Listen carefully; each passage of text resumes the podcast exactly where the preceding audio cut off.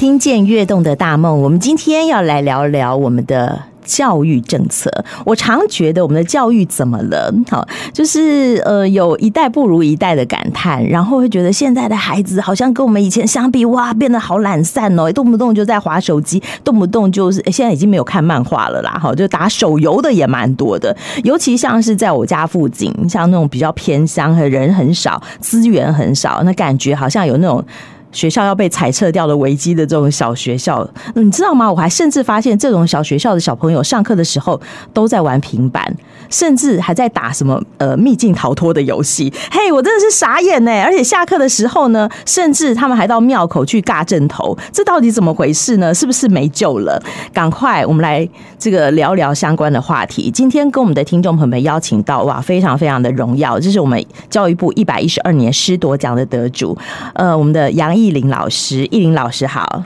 呃，各位听众朋友，大家好，我是七股区树林国小的奕霖老师。哎，七股区的树林国小，七股，我我以为吃多奖的老师都要来自于大城市的大学校，哎。哦，对，我们是一所偏乡的小学校，我们学生人数大概只有三十五个而已。你老师就在偏乡的小学校，所以你的学校也会有我刚刚讲到的情况吗？嗯，会啊，会啊，会啊，尤其是在偏乡里面，家长可能都比较没有办法去陪伴孩子，那你就会看到有很多是拿着平板，然后做陪伴工，就是当把平板当成保姆的那种状况出现。所以真的是没救了吗？哦，其实不会，其实我我觉得偏乡里面我们在做的一件事情，就是我们希望可以让孩子他正确的去使用载具，因为偏乡就是没人教嘛。那当你没有人去教他的时候，他很容易就会把平板用在娱乐休闲。但是，当你有人去指导他的时候，他可能就会发现不一样的世界。等一下，老师，你的意思是把平板变成他的玩具？你还支持他们哦？呃，应该是说变成玩具是决定他自己决定会不会变成玩具，但是我得要让他知道，除了玩具之外，这个平板还有其他的功能，可以帮他更好的去处理一些事情。哦，是哦，所以老师，你的意思是在科技的世界也可以帮助小朋友成长喽？当然啦，当然啦，科技可以带给偏乡孩子不同的视野，可以让他带离他出出去这个偏乡，看到整个社会。哎。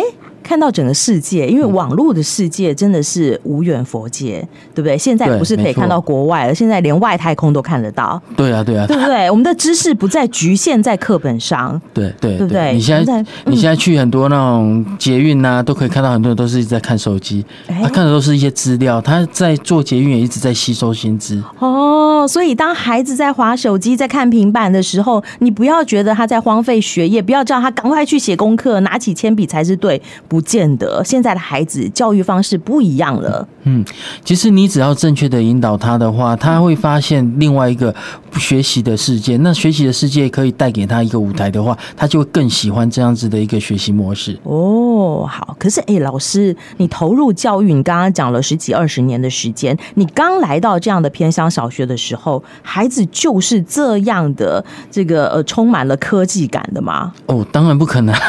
他们刚开始的时候。其实他们就是像刚刚呃主持人所说的，他们只会把平板用来打游戏。哦，对，所以我们得要透过我们学校建立一些课程，慢慢的去引导他，让他慢慢的去使用到一些学习的功能，然后让他觉得这些学习的功能可以成就他，让他找到一个呃很棒的舞台，而且更多人来肯定他。是老师，我那我就想知道了，老师，你对于课程的设计，你既然加入了科技，也导入了孩子喜欢的。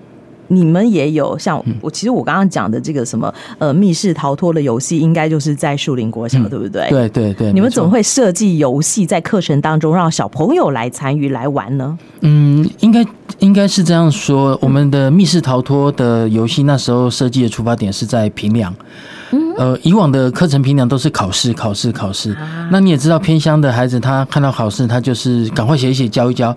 对啊。除了月考，他会认真写，因为爸爸妈妈会注意，可能会被打。哦，一般平时考的话，他可能就会应付了事。所以我们想用科技来改变这件事情，然后我们就研发了所谓密室逃脱这样子的一个课程，把科技跟评量做结合，让孩子他在评量的过程里面，他感觉是在玩游戏。哦，就早上的这个呃小考，对不对？晨考突然变有趣了。对，他其实是在做评量，他在做游戏。对，但是游戏的过程当中，老师你知道学孩子有没有学，嗯、有没有进步？嗯，我们的内容都是跟我们课本的单元是相关的。哎，然后让他在玩游戏的过程里面一直去复习课本里面的一些相关的一些知识。嗯、然后除了这样之外，我们也观察到啊，就是孩子在玩游戏的过程里面，他会彼此互相帮忙。可能以前是。看不对盘、看不顺眼的人，但是因为同一组，下课就打一架。对，他同一组，他就会互相帮忙。而且有些孩子，他的他可能学习能力比较低，但是他会用他的方式来帮助他们小组。就我们看到有些就会像包打听一样，去看看哎别人有什么线索，然后赶快回 来回馈给他们那一组。哎，这跟这个打手游的时候，我们要有队友是一样的概念呐、啊。对对对，没有错，没有错。哇，好，所以孩子也变得热爱上课了吧？对对，他在过程里面，他就等于是跟同学有互动。嗯、那像我们在进行完这个课程，我们还会做一件事，就是他们过关，我们会拍一张过关的一个照片，然后还有证照，有保护。我们呃不是，我们最主要是要把它放在网络上公告。然后我们希望孩子透过照片去回忆起说，哎，其实其他的伙伴都是有协助他过关的人，所以我们一直在强化一个概念啊，就是其实社会上你不要认为说他学历低，他就可能就不会帮过帮你，是是，他可能在某些时刻他是有帮过你的，只是你忘了啊，而且。小朋友如果被这样子表扬的话，是不是也很有荣誉感？对啊，对啊，他们都很希望能够被表扬，而且他一直在挑战我。我记得我每次在做密室逃脱这样课程的时候啊，就连下课时间他们也要闯完关才要出去玩。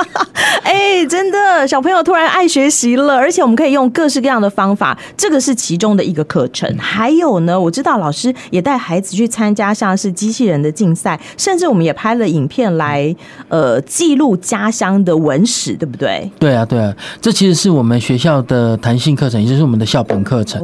那我们希望，因为其实呃，树林这边是一个鸟不生在鸡不拉屎的地方，就是说他们有很多没有文史工作室在帮这个地方做记录，所以我们希望在我们的弹性课程里面，可以用孩子的力量来协助这个社区去汇集他的一个文史资料，然后也让孩子在过程里面认识这个社区，因为你认识之后，你才有办法去知道说，哎，我。可以协助他做什么？所以老师，你设计了什么样的课程？他们又做了什么呢？呃，我们在去年的话，我们就开始呃办理了所谓的线上的呃白鹤文化馆。白白鹤啊，白鹤文化馆，台湾是有鹤的吗？呃，那是我们地方的一个镇头啊，叫做白鹤镇。等等一下，所以我在庙口看到的那群小朋友也是你的学生啊？对对对，没错。所以他们真的去看阵头啊？呃，他们有参与阵头练习，但是我们学校他们还参与练习，不只是看而已。我们学校有小白鹤阵，太可爱了。但以前的阵头文化，我们就会觉得可能比较负面，嗯，但现在不太一样了，是一种文化的传承，而且家长也很支持吧？对对对，其实，在我们每次上课的一个历程啊，我们学校都会习惯把它呃在我们网络上做分享，然后跟家长报告说，哎，我们现在孩子的一个学习状况是怎么样？是，因为我们学校在做一件事情，就是让我们的教育可以透明化，让家长透过手机，包含受过一些电电子的一些讯息，就可以了解，哎，孩子在学校发生什么事情？不是只有监视监看而已，有没有孩子被老师虐待？不是这样的。其实我们可以看到课程，对，看到孩子的参与，看到他们的快乐跟成就。对，其实老师带孩子会用很多的手法或是一些手段，但是他的中心，他。他的思考点是什么？我觉得这个部分需要由老师来诉说，那家长会更了解学校为什么用这种方式来培养孩子。哦，我小时候老师教育我的手段大概就只有藤条而已吧，现在不太一样喽，有太多的诱因，对不对？对对对啊！哎，可是我突然觉得，学生要成长，老师也要十八般武艺上身，所以老师也要成长，是不是？对啊，当然一定要啊，要不然怎么会跟得上时代？不要被学生打败。所以我听说，老师，你是不是也带着学校的老师参与各式各样的团体呢？呃，对啊，因为呃，教育的现场其实一直在改变，尤其是在前几次的停课之后，呃，大家啊，你是说前两年对对对，疫情停课，所以老师都被逼着要线上学习，没错。然后他这时候就开始，老师就开始发现，哎。科技这个东西真的很重要啊。嗯，啊，所以很多的教师社群本来都是要实体研习才能够变成老师社群，现在变成老师开始都习惯变成线上的社群。哎、欸，以前老师你知道吗？要让他放下这个呃。白板、粉笔，然后呃，开始拿起这个 PPT 来讲课的时候很困难，嗯、很多老师说我不会，但现在不止哦，你们还有一个那个那个那个什么平台啊，就是很难念的平台，是不是？对，是什么？No No New Note 平台。对对，No No Note，No New Note，No Note，对对对，哦，那个是什么东西？呃，那个就是呃，因为现在的平台它开始要透过科技来创造跟学生的互动，嗯、是，那我们就必须要借由类似这样这一种互动平台，来把孩子的思考留下证据。啊、那我老师就可以从孩子的思考的这些证据里面去做一个追问，然后去引导孩子去思考，那这样子学习才会产生。啊，所以这个不是教资讯、教电脑的老师要学而已哦，不是，不是，不是，国文老师要学，数、嗯、学老师要学，呃，连体育老师都要学。没错，他应该是属于呃，因因为一般我们如果实体上课，我们是直接用嘴巴来问，对。但是嘴巴问，你可以看到孩子的表情啊，嗯、然后可以看到他的一些动作，然后你就知道他的反应。但是线上的话，你没办法看到，所以你得要透过科技来收集这些讯息，然后让你。去知道这件事是哦，所以老师也在成长，对对，对不对？甚至你们私底下三不五时还要聚集在一起做这个心得的交流。对，像我十一月到十二月啊，好像每个礼拜都有晚上的研习。现在的研习不是只有 老师研习时间，是连晚上都有很多的教师社群在研习。是哦，哎，以前我们都觉得说老师最好了，对不对？哈，很多的家长鼓励孩子们，小时候我的志愿就写我要当老师，因为至少寒暑假可以休息放。大假早早就可以退休，但现在不是这样。哦、没有，我暑假老师你好忙，对不对？我暑假没有放，放不到一个礼拜。所以那是错的，那是错的。那老师，你都在做什么呢？暑假我们会带孩子参与一些营队活动，然后会 会帮助孩子做一些比较特别的成长。因为有些孩子他会有个别化的差异，是刚好暑假就是最好协助孩子成长的一个时间点。那除此之外，我们也要规划了学校老师的一个成长，还包含自己的成长。所以一排下去，几乎没没有什么时间可以休息。所以像刚刚讲到的机器人竞赛，也是在暑假的活动。对对对，我们就会陆陆续续有，呃，应该是说有比赛，我们就会陆陆续续带孩子出去，让他跟外界做互动啊。嗯、好，哎，我突然觉得这样子家长放心吗？哎，我们家的小孩跟外面的小孩不太一样，哎，连老师都非典型，这样子功课跟得上吗？家长会不会有质疑？会不会还是说通通都很支持呢？嗯，应该是说会来我们现在我们平乡学校的家长，他对于我们学校的办学大概都会去稍微了解一下。像我们学校有一半大概是外面来的来的家长哦，是，对对对，所以他们基本上所以在地的孩子可能只有一半。呃，在这个学校早就该不见了，但是因为我们特色化的教学，反而吸引了附近不太远的家长愿意把孩子送过来。其实并不是说在地的学生不来，是在地的学生都来了，但是就是只有人口太少，好不好？人太少了，没办法。对，那我们现在有很多就是因为看了我们的教学啊，因为我们的教学资料在网络上，所以他看到我们的一个活动之后，他们觉得他们很希望可以让他的孩子来，那就会到我们学校。来对啊，我们小时候，我可能大家都很羡慕森林小学，对不对？嗯、黑柳彻子他的学校，但是现在在我们偏乡，确实也可以做到黑柳彻子的学校在树林啊，对不对？嗯、我们用不同的方式来呈现教学，让孩子哎，不是只有在呃这个七谷只能够养科，长大只能够做余温，不是这样的。我们导入了科技，让孩子有。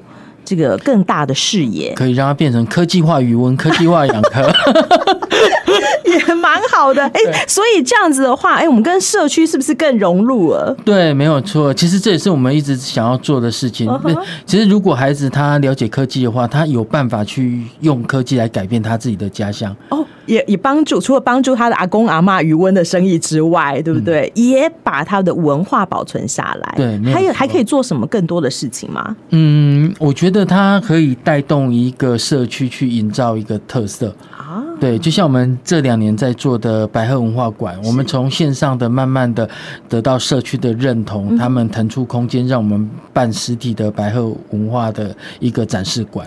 哇，不是我们去搜集一些史料而已，嗯、不是我们到这个附近去问爷爷奶奶做一些访查而已，我们还把它拍成影片，嗯、现在甚至还策展哦。对，没错。谁这么厉害？我知道策展要需要一个很大的团队，要有很缜密的这个规划跟工程。小朋友做得到吗？呃，小朋友他们负责他们负责的部分，嗯、我们连社区也都一起动起来。你有把爷爷奶奶、社区的这个阿公阿嬷、大哥大姐都拉进来啊？因为他们看到孩子这么努力，他们很感动，所以他们也很想一起来做，所以变成说，呃，大哥大姐、阿公阿妈他们可以做的部分，就由他们来做。那我们小朋友就是协助我们可以做的部分，一起来联合策展。哎，我突然觉得我们这个七股的树林社区也太可爱了吧！真的，这些人真的很棒。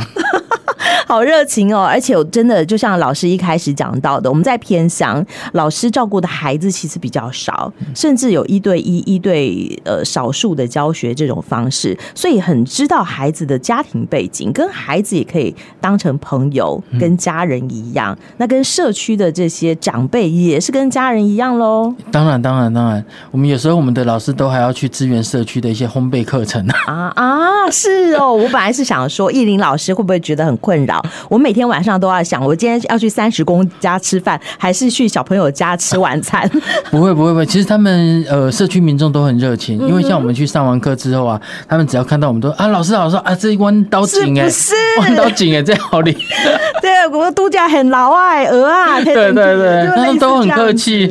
哦，好，所以我们跟社区就是有非常好的相处。对于小朋友方面，我们确实帮助他跟现代的科技接轨，对不对？嗯、那未来呢？老师，你有想过说未来还要怎么样帮助孩子成长，然后在社区可以获得更多的这个呃肯定吗？嗯，其实我们在观察现在的教育发展趋势啊，我们发现其实孩子的问题解决能力是非常重要的。嗯，所以像这几年我们一直在改变学校的一个课程，让孩子从协助社区解决问题开始去做，尝试去做，然后让他把问题解决的一个历程变成是他的一个行为模式。是，那以后他面对问题的时候，他就知道，哎，我接下来要做什么，我可以怎么样去分配。我觉得现阶段我看到的是这个。方向才是现阶段孩子他一定要学习到的一个重点。哦，我突然觉得非典型的学生好幸福。以往我们都想说，偏乡的孩子应该都是怯怯懦懦的，不敢表达，不敢这个呃跟老师沟通哈，叫他去买一个东西，他可能也嗯不敢跟老板交流。但现在不一样了，我们看到了孩子眼睛是发亮的，他上台讲话是有自信的，对，没错，对不对？他甚至可以策展，他可以拍电影。其实，其实我们我们校长有分享过一段话，就是他觉得现在的教育哦，不是让孩子变成硬点去储存资料，是孩子他现在应该是要变成 CPU 去运算资料，他要从资料库里面找出他需要的资料去做运算，变成价值，然后变成他的一个有利的一个工具。哇！哎、欸，好赞哦！不过我们未来真的需要这么多电脑吗？